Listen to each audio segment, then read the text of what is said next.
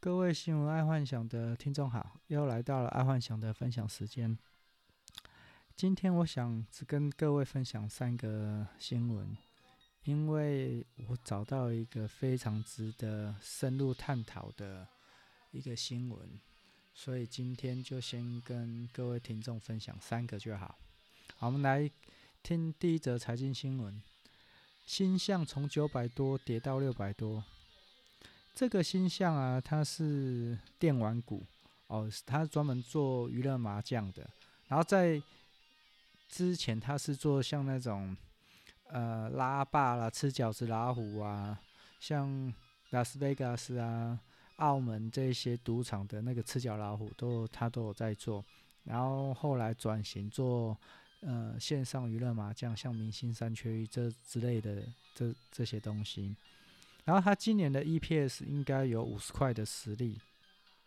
哎，为什么？因为宅经济嘛，啊，大家都待在家里，没有出门，所以就只好在线上玩一些娱乐麻将。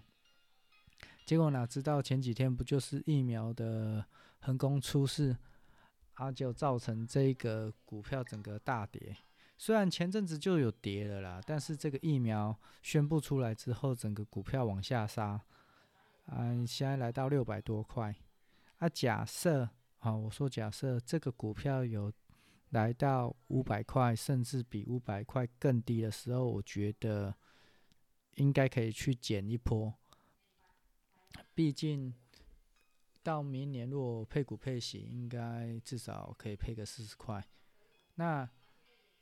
这个疫情会在明年结束吗？我看未必。哦，因为这个疫苗施打完，全世界施打完最快可能也最快也要到呃明年底，所以这支股票假设有来到五百块以下，我觉得我自己也会进场。虽然它今年今年在年初的时候有在三百跟五百在徘徊啊，但是那时候大家都觉得疫情应该很快控制下来，结果哪知道一拖拖了快一年。好。再来是娱乐新闻，荣恩开 IG 晒六个月的女儿，一天追踪人数就有六两百六十万。不知道大家还记得哈利波特吗？那个一直跟在哈利后面的，呃，就是整个脸都长满雀斑的那个荣恩啊，最近他结婚也生小孩了，然后在今年他开通了 IG。结果在一天之内啊，他的最终人数就达到两百六十万，真的是蛮特别的。但最我觉得他最特别的地方不是在这里，荣恩他并没有走呃去在走幕前，他是走幕后，而且他是一个有三个房地产的老板哦，所以他我觉得啦。在搞幕后的事情来说，他应该是目前是混得最好的一位。然后从这也看得出来，假设身边有一些钱的话，还是要着手在房地产。这一个确实可以带来呃很多的财富。假设愿意等的话，好，再来就是运动新闻。这个运动新闻我可能会讲慢一点，因为还蛮长的。嗯、在 UCLA 有一个体操队的总教练，他没有带呃，他没有练过体操，但是他带队却赢了七次全国冠军，然后他执教了二十九年。除了这七个全国冠呃团体冠军之外，然后有十八个 PAX 二的联盟冠军。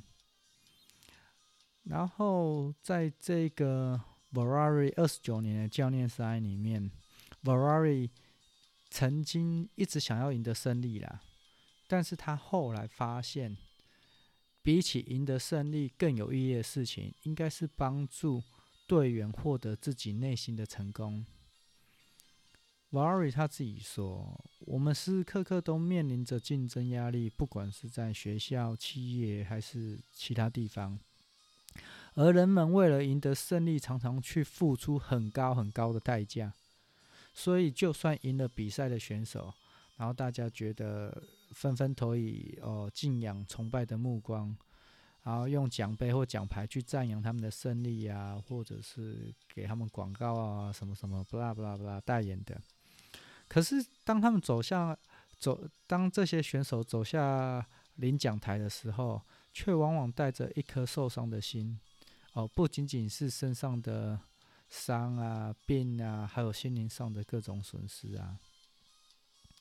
所以啊，在刚开始的时候，呃，他在开始带领这个体操队的时候啊，Valley 他并不清楚如何管理跟训练他的体那个体操队。啊，他可以做的就是模仿其他的那种教练，他是怎么样呃成功的哦，然后带队成功。然后不外如是的，就是反正就是加强队员的日常训练。啊，那时候 Valley 心里就是一个念头：要如何赢得比赛胜利。可是有一天，他忽然明白了，作为一个总教练或教练，如果直接下命令去指挥他的队员啊，去训练，其实是很简单的，反正他就是教练嘛，我叫你者你的者嘛。不要啰嗦废话啊、其实台湾大概都是这样，但队员会因为虽然一直在成长，但在缺少鼓励或支持环境里，他们会感觉很像去被迫去训练的，然后只是愿意去配合，但是心里是不愿意去做训练的这一件事情。所以 Valeria。他就忽然有一天决定要开始尝试要改变了，结果他后来鼓励了一个刚刚进入大一的一个女生，她叫做嗯，哦，有点难念，Kathleen Ohashi，Kathleen Ohashi，这个 Kathleen Ohashi 啊，很特别，她在她小时候的时候啊。他就已经干掉很多那种比他身材比他高大，或者是很会跳体操的一些大姐姐的。然后他在二零一一年的时候啊，十四岁的时候他已经拿下全国冠军。然后二零一三年的时候，更拿下了那种，呃，就是全美国最大的杯，就是美国杯了。然后当年他的手下败将啊，就是。二零一六年的奥运体操全能金牌得主啊，Simon Biles，记得哦，他在二零一三年就干掉了在二零一六拿奥运金牌得主的人，所以他他算这个 Catherine 算是很厉害。可是啊，这个 Kathleen 呢有一个问题，就是说。他的身形啊，一直被教教练给诟病，然后就是他身材比较胖啦。如果大家，我会把那个链接放在等呃等一下的简介，你们可以去看他。他身形没有办法像体操选手那么的瘦小或者是纤瘦，所以一直被他的教教练就是说啊，这大块是跳上面体操，对不对？啊，反正就是讲一些无为不为啦，结果造成这 Kathleen 呢，她患上了厌食症啊，荷尔蒙也失调啊，然后因为她厌食症又荷尔蒙失调，就身体不够去支撑他的训练量，就骨头了，他骨头没办法支撑他的训练量，就造成腰椎啊、小腿啊有压力性的骨折啊，然后肩膀也也一些旧伤，反正一些问题啦。记得哦，这是在他十三岁、十四岁就发生的，所以他他在那时候发生了，他就对这个体操，本来他是很喜爱体操的，可是他开始对体操有点厌烦跟讨厌，所以这就是为什么他没有被选上去比赛奥运的原因，因为他开始讨厌这一个呃体操项目，然后结果慢慢的。他在他的自己的精神健康也开始有一些挫折，可能就是忧郁症啊、躁郁症之类的。然后又因为他在十四岁的时候就干掉了那种那个奥运会的冠军得主 Simon Biles 嘛，所以他成名的很早，在他们那个体操的圈子里面，他成名的算非常早啊。但是也是因为他的下半部啊、肩膀受伤一样来得很早，所以他他的训练啊、网络舆论啊与比赛的各种压力啊。造成他开始抗拒这个运动，然后因为他抗拒这个运动的时候，他就没办法从他原本很喜爱的体操去得到了快乐，然后甚至就是自我放弃呀、自我放飞呀，打算要放弃他的体操。可是啊，为那他为什么会跟 UCLA 这个体操队搭上关系？就是因为 UCLA。因为他没有被选入奥运国家队，他决定要放弃体操，然后 UCLA 却提供了那个运动奖学金给这个 Kathleen，所以 Kathleen 他就呃去了 UCLA 的国那个校队，然后进入校队的时候，这个 Valerie 啊，呃，应该是 Kathleen，Kathleen 直接跟 Valerie 说：“我来。”不是为了要比赛，因为我在十一到十三岁，我就可以表现得很好了，甚甚至我拿下美国杯，所以我来我来读 UCLA 纯粹只是为了呃拿奖学金跟为了大学毕业。然后 Valerie 也说没关系，你就做你自己。所以他 Valerie 用利用他的鼓励跟。花了一段时间，哦，跟 katherine 培养了信任。katherine 在 vari 的鼓励之下，他又找回了他自己本身对于体操的喜爱跟热忱，并并且他把这种快乐带回到体操当中。所以在第二年的时候啊 katherine 就在在二零一八就拿了第七届的体操冠军，然后在二零一九年的另外一场比赛当中啊，Kathleen 又再一次拿下完美的十分。他这一个影片呢、在网络上有获得八千万人次的观看，呃，应该是一亿次啊。我我我下午在看的时候是一亿次。我等一下会把这个影片再放在下面的链接，啊，如果有兴趣的人可以下去看。你看了他的比赛，你会觉得。呃，它不是比赛，它是一种自信的展出。光那个自信感，你就觉得它值得满分。然后这个绝对是对体操的喜喜爱跟热爱才有那个表现。好，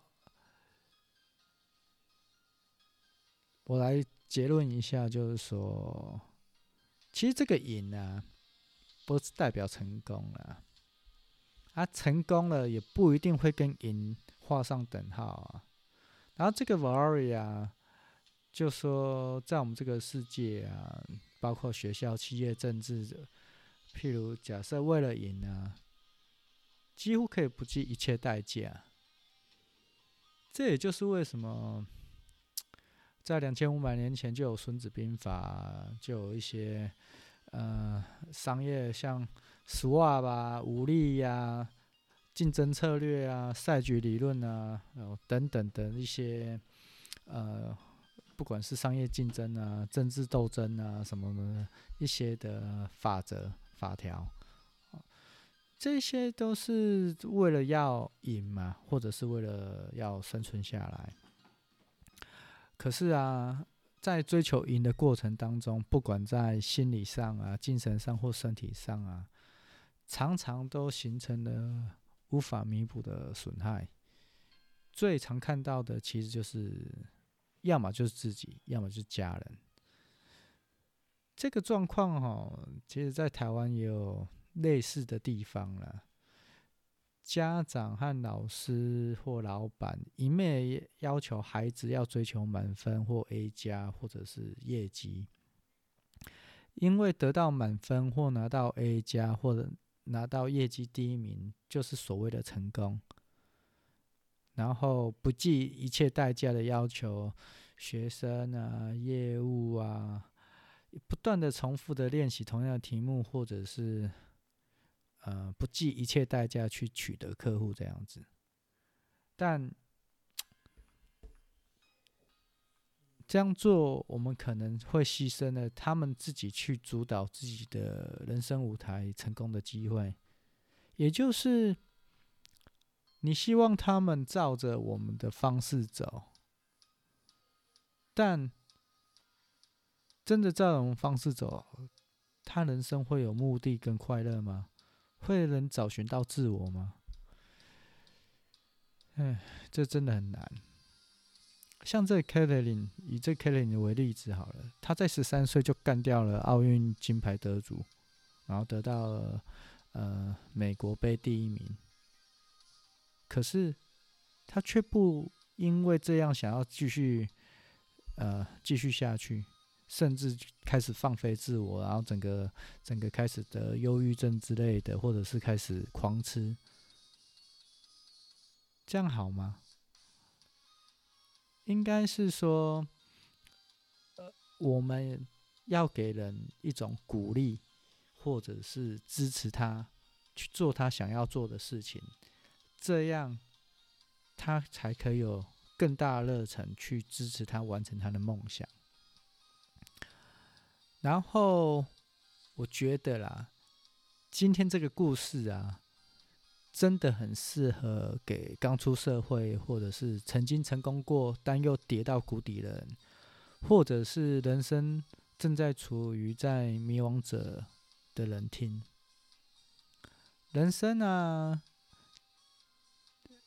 在这一生当中，不要说人生了，这这一生当中，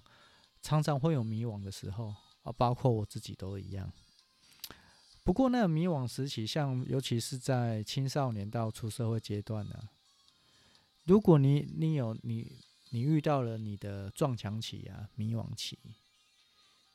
然后这段期间呢，我觉得可以请你放下一切，然后去找出人生至关重要的 mentor 老师，也就是心灵导师。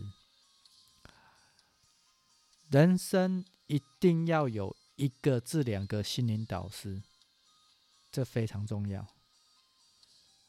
然后在台湾很奇怪，在台湾好像很少人会说要找 mentor，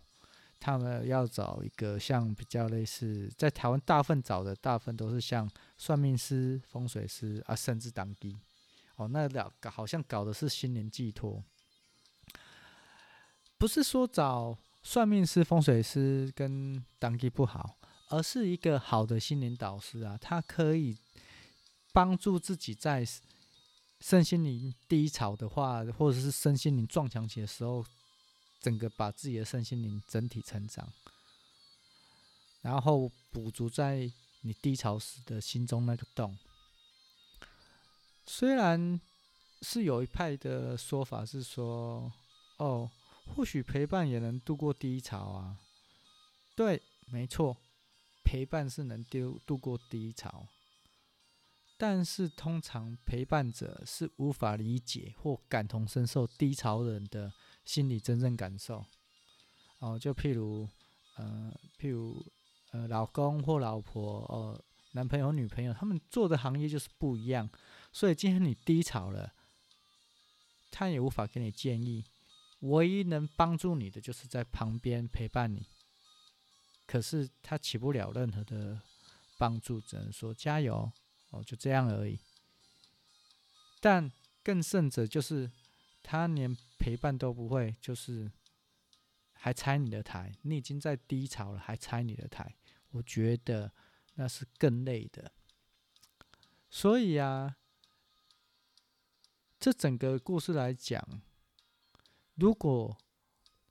你在人生低潮了，尤其是出社会的时候，你找到了一个能够了解你、鼓励你的心灵导师，